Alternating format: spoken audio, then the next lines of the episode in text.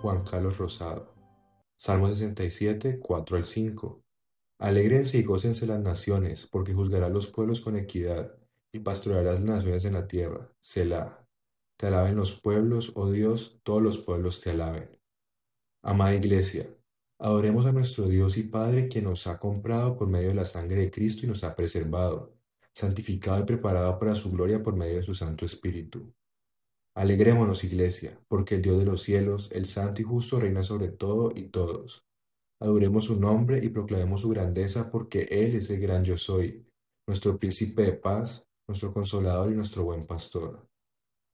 El plan de Dios siempre ha sido que su imagen sea esparcida en la tierra a través de los seres humanos. Eso lo podemos ver en Adán, en Abraham y en el pueblo escogido, Israel. Pero todos de una u otra manera fallaron en cumplir con la misión y pecaron contra Dios. Aún así Dios, siendo fiel a sus promesas y pactos, cuidó de ellos y los preservó.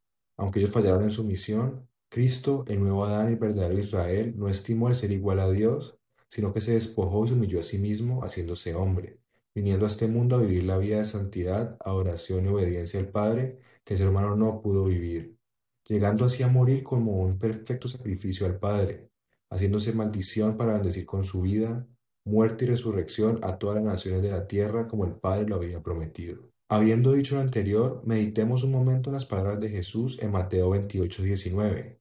Id y haced discípulos a todas las naciones. Amado hermano, Dios nos dio la potestad de ser llamados hijos suyos y ser sus embajadores aquí en la tierra. Por lo tanto, tenemos una gran misión por cumplir y la más importante de todas. Llevar el Evangelio a toda criatura para que el nombre de Jesús sea glorificado en toda tribu, lengua, pueblo y nación y toda rodilla se doble ante el único Rey y Dios, confesando que Jesucristo es el Señor para la gloria del Padre. Todos tenemos la misma misión, pero no todos vamos a viajar por el mundo, entrando a las selvas más peligrosas, yendo a lugares desconocidos y a naciones que odian el Evangelio. Aún así, todos podemos aportar para el avance y expansión del reino de los cielos, que es nuestra verdadera nación.